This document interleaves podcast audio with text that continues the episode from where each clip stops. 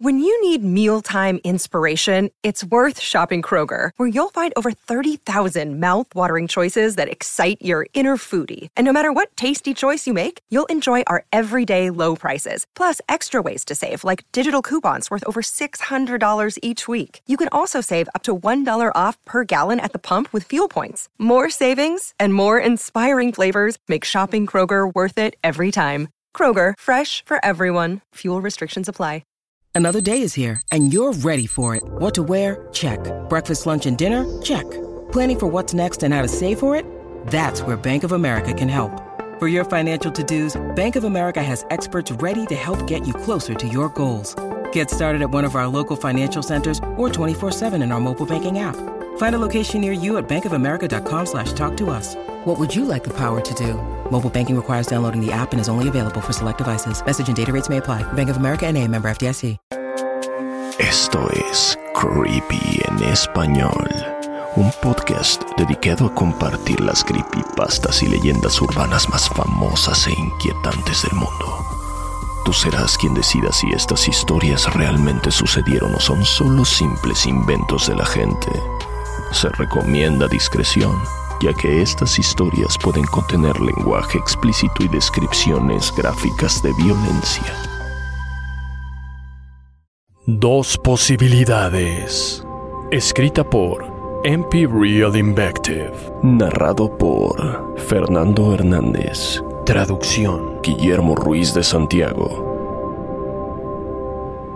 Nos advirtieron sobre todos los riesgos y peligros que correríamos. Nos prepararon con ejercicios cardiovasculares para evitar la pérdida de conciencia mientras estábamos en el espacio. Los mareos, las náuseas, el vértigo. Pero pocos se enfocaron en advertirnos sobre la intensa sensación de aislamiento que experimentaríamos. Nos hablaron de los millones de cosas que podían salir mal en nuestro viaje inaugural, pero por supuesto, pasaron por alto los problemas que ocurrieron.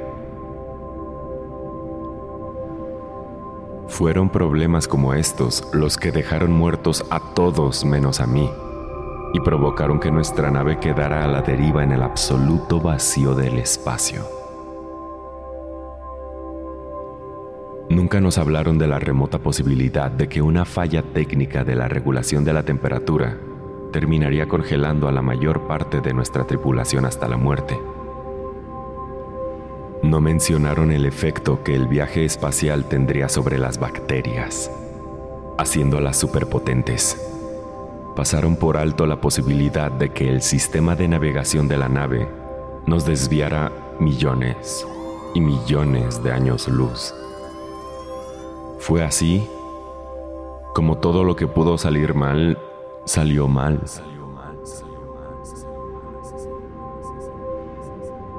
Fue así como terminé siendo el único sobreviviente en una nave en el espacio exterior. Pero creo que debería hablar más al respecto. Mis amigos y mi familia siempre me dijeron que mi mayor virtud y defecto era querer siempre matar dos pájaros de un tiro. ¿Qué dirán cuando sepan que mi último reporte será también mi mensaje de despedida? Empezaré por el principio. Me trajeron a esta excursión espacial para estudiar el entorno y la atmósfera de los planetas que pudiéramos encontrar. Creo que a los altos mandos les rondaban por la cabeza fantasías de otros mundos. Llamaron a nuestra nave Exogénesis, por el amor de Dios. Desperté del congelamiento temporal hace una semana realicé los procedimientos que habíamos aprendido en la academia de preparación. Primero me aseguré de que me habían despertado a la hora prevista. Salí temblorosamente de la cápsula y me estiré. Tras unos minutos de ejercicios básicos de estiramiento, me di cuenta de que no había nadie más conmigo. Un rápido vistazo a la sala reveló que las demás cápsulas estaban selladas y cubiertas de escarcha.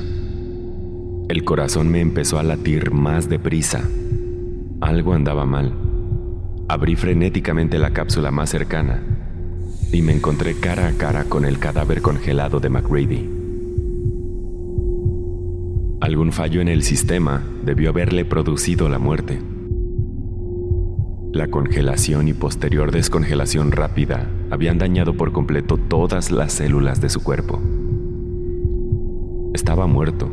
Probablemente, la máquina había perdido potencia durante un breve instante y había provocado la ruptura total de sus células ante un cambio tan rápido de temperatura.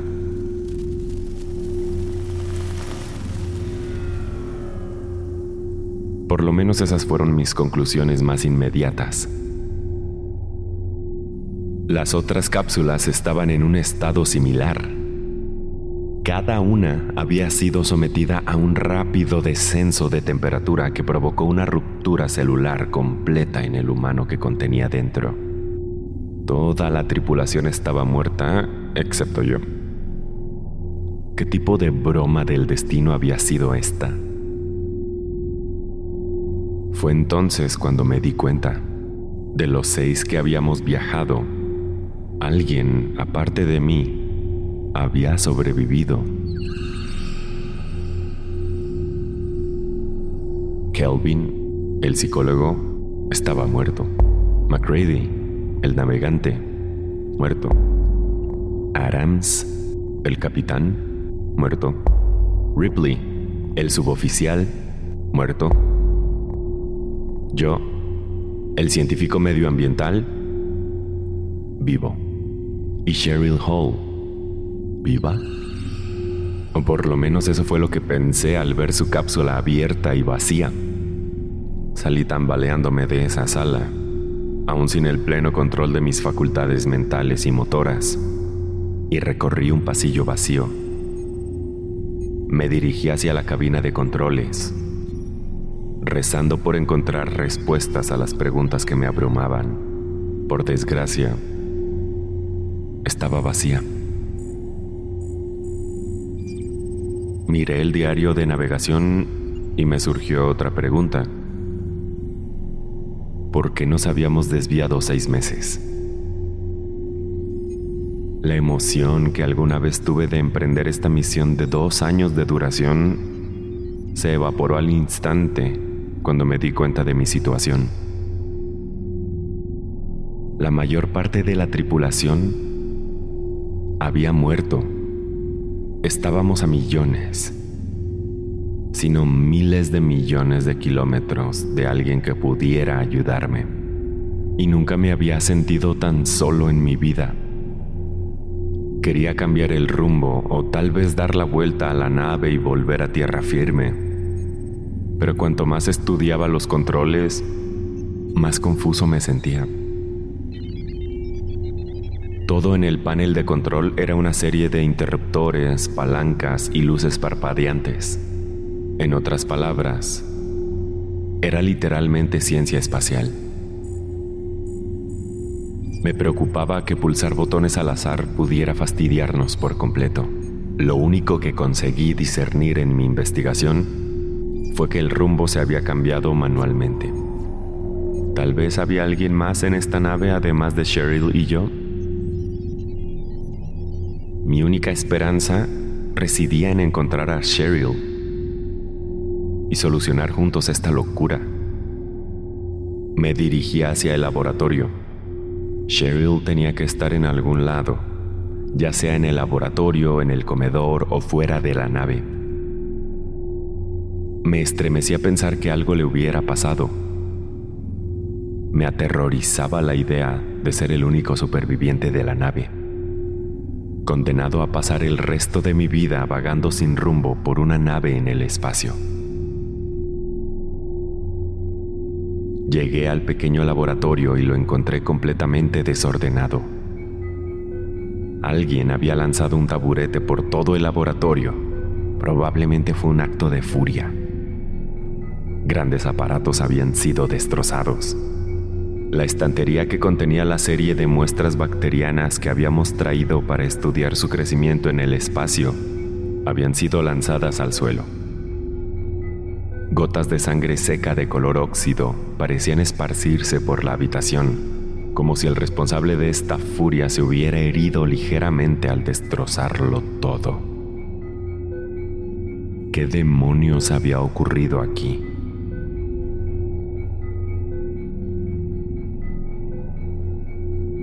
Avancé arrastrando los pies por las ruinas del laboratorio hasta el comedor. Poco a poco iba recuperando el control de mi cuerpo y de mi mente. El comedor era la parte más grande de la nave. Estaba dividido en tres partes. Una sección para almacenar alimentos con provisiones suficientes para un viaje de dos años. Otra parte era un comedor. Y la última era un jardín con un lecho de tierra de un metro de profundidad para permitir la renovación de los alimentos. Al entrar en el comedor, sentí un olor a putrefacción y descomposición. Mi peor temor se hizo realidad cuando la vi. Lo que quedaba de Cheryl Hall. Estaba sentada en una mesa con la cabeza apoyada a su lado había un vaso derramado. Ya no había rastro del líquido. Tal vez se había evaporado por completo o había sido absorbido por su rostro, ahora hinchado y putrefacto. Su estómago estaba completamente inflado por los gases acumulados y su cuerpo ya había empezado a pudrirse. Si tuviera que adivinar, diría que murió hace unas semanas. El olor era completamente atroz. Había una pequeña cámara de mano frente a ella sobre la mesa. Mientras miraba lo que quedaba de Cheryl, me asaltaron los recuerdos. Recordaba haber trabajado con ella en el entrenamiento de gravedad cero Recordé que bromeaba con ella sobre la burocracia que había retrasado tanto el viaje espacial. También nuestra última celebración antes del viaje inaugural. Recuerdo su mirada de ilusión, pero también de incertidumbre, cuando la nave por fin despegó. Mis ojos se llenaron de lágrimas y un incontenible llanto estremeció mi cuerpo. Se había ido de verdad. Podía recordarla todo lo que quisiera, pero eso no cambiaría el hecho de que ahora estaba muerta ante mí, pudriéndose con cada minuto que pasaba. Caí de rodillas y apoyé la frente en la mesa, mientras la tristeza y la desesperación me envolvían como un caparazón. No supe cuánto tiempo permanecí en esa posición antes de recuperar la compostura. Conseguí ponerme en pie temblorosamente. Evité mirar su cadáver. Si lo hacía, volvería a perder la cabeza. Comer sería tal vez lo último que alguien hubiera hecho en mi situación, pero todas las sensaciones corporales estaban regresando a mí lentamente. Necesitaba comer algo sólido. Abandoné el comedor y me dirigí a la despensa. Examiné la escasa comida que nos quedaba. Aquí debería haber comida suficiente para mantenernos a todos durante toda la estadía. Pero quedaban ya muy pocas provisiones. ¿Cuánto tiempo había estado despierta Cheryl antes de su muerte? ¿Cuánto tiempo había vivido aquí completamente sola? Recogí toda la comida que había e hice un rápido inventario. Había comida suficiente para varios meses y algunas botellas de vino. Comí un poco de barras de granola mientras pensaba en mi próximo movimiento. Decidí enterrar a Cheryl Hall. Había tierra en el jardín, y cuanto más tiempo el cadáver estuviera expuesto, más probabilidades tendría yo de enfermar de las bacterias que crecían en él. Se merecía la decencia de un funeral. Me dirigí al jardín. El suelo solo tenía unos metros de profundidad, pero serviría como un lugar de enterramiento decente. El problema no estaba en el lugar, sino en las herramientas. Había algunas herramientas esenciales para la jardinería, pero ninguna pala. Tuve que recurrir a algo que se le pareciera. Se merecía que alguien hiciera el trabajo de excavar la tierra y de llorar su pérdida.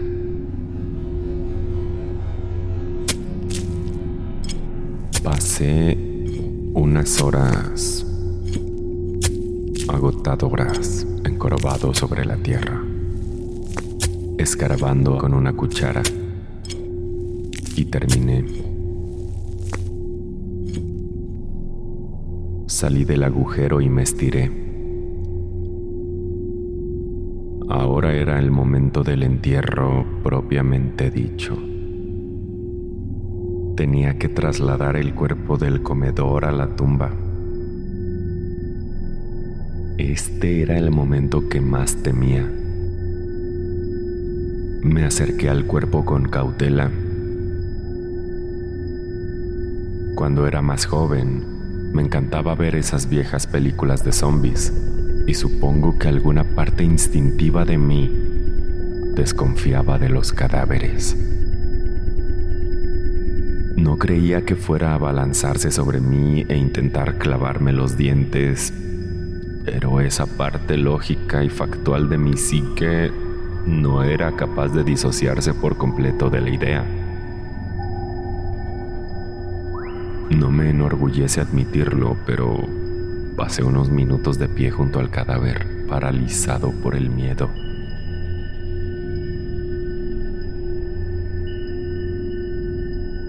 Finalmente, conseguí cogerla en brazos. Acuné su cuerpo contra mi pecho. Intenté desesperadamente mirar hacia adelante y no encontrarme con su rostro descompuesto ni oler su cadáver putrefacto. Solo una vez mi mirada se topó con su rostro hinchado y podrido y eso fue todo lo que necesité ver. Sentí repulsión y aparté los ojos de su cuerpo. Su cuerpo olía a sacarina. Y traté de concentrarme en otra cosa que no fueran las intensas ganas de vomitar. Me acerqué con cuidado a la tumba abierta no soy la persona más fuerte. Conseguí llevarla a la tumba que había cavado, pero cuando lo logré, estaba jadeando y sudando sin parar. Intenté depositarla en el hoyo tan suavemente como pude, pero mis brazos se habían debilitado de haberla cargado. Mis brazos se dieron al bajarla por lo que la dejé caer sobre la tierra. Su estómago hinchado se abrió y el olor me golpeó como una ola. Sentí como si hubiera recibido una cachetada. Así de fuerte era el hedor. No pude evitarlo. Me eché hacia atrás y comencé a cubrirla con tierra. Siempre presumí de tener un estómago de acero, pero esta era la situación más extrema que un humano podría vivir. Vomité. Después me limpié la boca y me dispuse a enterrar a mi colega. Una hora más tarde había terminado. No pude decir un gran discurso en su honor, solo un par de palabras. Lloré sobre la tierra removida y le dije, Te quiero, colega. No se me ocurrió mucho más que decir. Habíamos trabajado juntos durante el año anterior al inicio de nuestra expedición y aunque fue poco tiempo, la emoción de esta aventura nos hizo estar muy unidos. Ojalá la hubiera conocido antes. Esperaba que este viaje nos hubiera dado tiempo de sobra para conectar y entablar una relación o algo. Recé una oración rápida y abandoné la tumba antes de que las emociones me paralizaran de nuevo. Ahora mi atención se centraba en el video que ella había grabado con la cámara de mano que se encontraba sobre la mesa cuando la encontré. Estaba mareado por la extenuante actividad, pero conseguí llegar al comedor y recoger la videocámara. Entré en el almacén y tomé otro par de barritas de granola. Me debatí entre reproducir el video me sentía como si estuviera invadiendo sus últimos momentos y palabras, pero decidí que su última grabación podría contener algunas respuestas o pistas sobre lo ocurrido. Tomé aire y le puse play. La grabación empezó con su cara. Miraba a la cámara fijamente. Se veía demacrada, con bolsas bajo los ojos y la mirada perdida. Era casi como si estuviera viendo la cara de una persona completamente diferente. Siempre había tenido una personalidad radiante y vivaz. Pero en este video, Cheryl parecía melancólica y sin ningún tipo de motivación. Decía. No hace falta ser médico para darse cuenta. No puedo retener la comida y siento que me estoy consumiendo. Probablemente me mate la deshidratación. Si no es eso, entonces la inanición. Empezó hace tiempo, pero sé que solo me quedan un par de días como máximo antes de que esta pesadilla acabe. Todo empezó cuando desperté antes de tiempo del estado de congelamiento debido a una horrible avería que me despertó meses antes de nuestro destino. Intenté reprogramar mi cápsula y volver al estado vegetal, pero fue inútil. Pasé mucho tiempo tumbada en la cápsula, jugueteando con los controles. Por mucho que lo intentaba, era incapaz de volver al estado de reposo. Estaba tan sola. Salí de mi cápsula y me dirigí a la sala de controles. Intenté manipular la nave y llevarla de regreso, pero creo que nos desvié de nuestro rumbo y nos alejé de nuestro hogar. Solo quería volver. Rompió a llorar durante unos minutos. En lugar de eso, nos secuestré, llevándonos imposiblemente lejos de casa. Consiguió recuperar la compostura antes de continuar. Todo esto es tan retorcido. Después de unas semanas de soledad intenté despertar a alguien. Ya no soportaba estar sola. El silencio era tan opresivo. No sabía lo que estaba haciendo. Pensé que apagando las cápsulas se despertarían. Hizo una mueca de dolor y se apretó el estómago durante unos segundos antes de continuar. Solo quería hablar con alguien. No quería que murieran. Oh Dios, McCready, lo siento mucho. Me di cuenta como una ola. McGreedy estaba muerto porque ella intentó descongelarlo. Ripley y Kelvin también.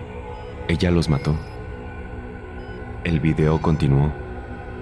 Esta cámara tenía el propósito de documentar nuestro viaje, pero ahora la uso para grabar mi último mensaje. Mis pensamientos están volviendo borrosos. Creo que debo haberme infectado de algo cuando destrocé el laboratorio.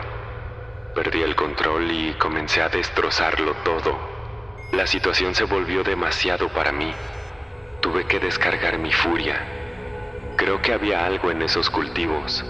Se agarró el estómago y salió corriendo de la pantalla. Cheryl volvió unos minutos después.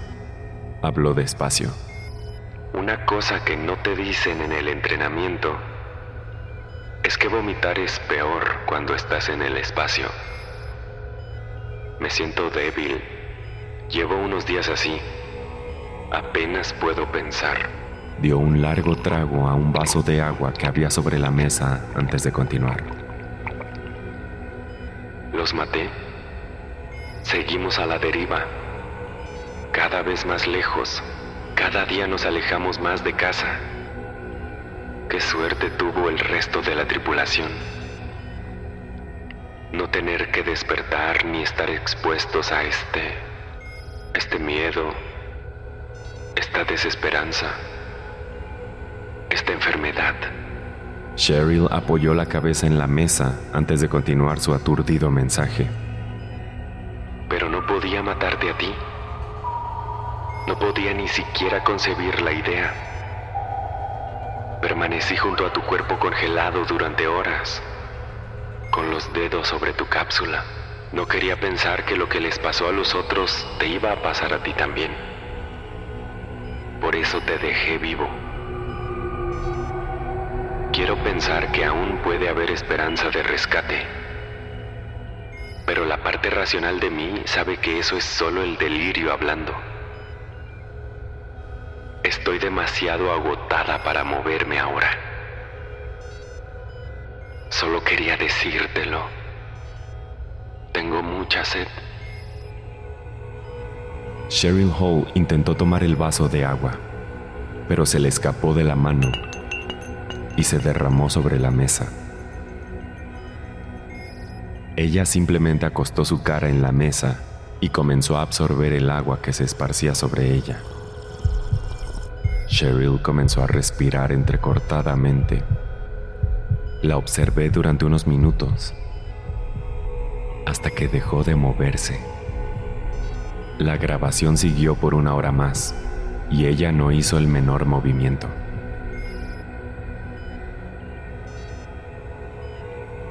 La cámara se apagó sola al cabo de cierto tiempo de inactividad. Estaba muerta. Lo que Cheryl había contraído al destrozar el laboratorio la había matado.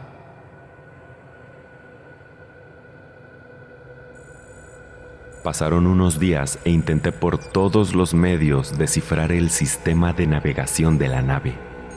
No estaba preparado para la tarea. No tenía sentido pulsar botones al azar y no pude encontrar ningún manual o guía de los controles.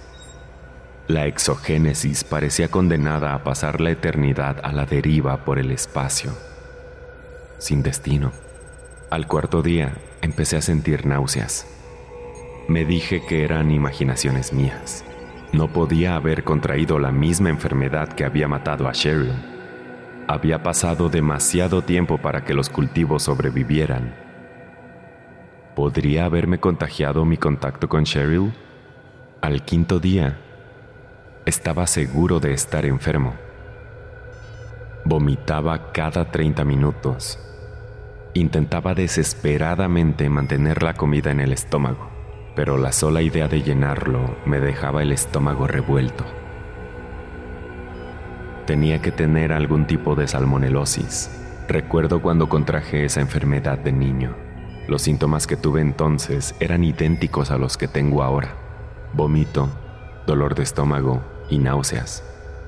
No podía reponer líquidos lo bastante rápido y empecé a sufrir los efectos de la deshidratación.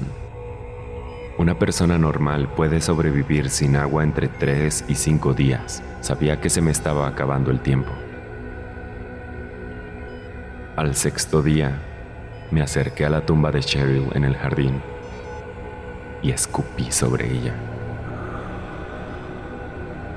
La ambivalencia rugía en mi interior. Hace un año, veía a Cheryl como mi compañera de aventura. Hoy la veo como una asesina y como la culpable de mi contagio. Aquella bacteria tenía que haber estado en su sistema digestivo. Cuando cayó en la tumba y su estómago se abrió como una sandía podrida, me debió haber contagiado. Salí del jardín sabiendo que no podía hacer nada más. En realidad, ya no había nada que hacer. Pasé mi séptimo día en un frenesí, tratando de mantener mi ingesta de líquidos y fingir que todo iba a estar bien. Pero ya me he resignado. Estoy muriendo.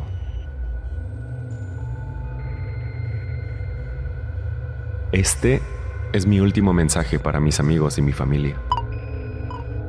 Dudo que alguien lo escuche, pero me quedan muchas cosas por decir. Aquí ya no queda nada. Cada vez estoy más enfermo. No hay medicina para lo que tengo. Esta es la única opción que me queda. No voy a morir como Sherry, tumbado al lado de una mesa sobre mi propia suciedad mientras sucumbo a la deshidratación. Voy a acelerar el proceso. Es por eso que esta botella me va a ayudar a tener una muerte un poco más digna. Pero primero debo vaciarla.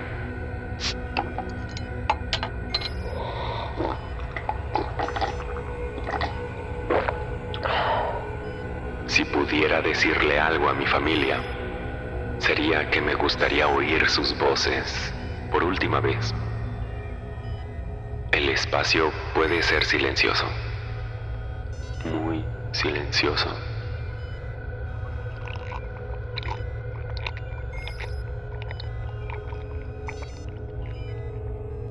Ya casi me termino esta botella y el alcohol me ha hecho recordar una famosa frase dicha por el famoso autor Arthur C. Clarke.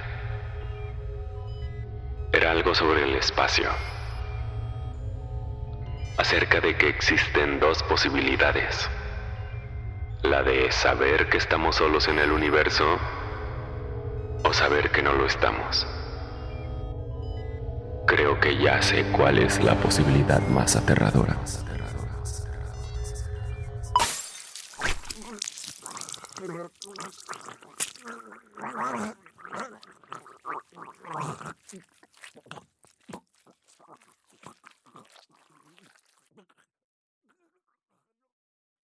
Creepy en español fue creado por John Grills y producido por Guillermo Ruiz de Santiago.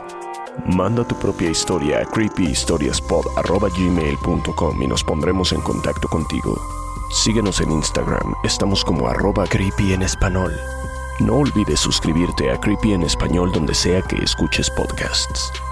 Todas las historias compartidas en este podcast están bajo licencia de bienes comunes creativos o tienen el permiso explícito del autor. Ningún extracto de este podcast debe retransmitirse o distribuirse sin el consentimiento del equipo de Creepy en español y de su autor.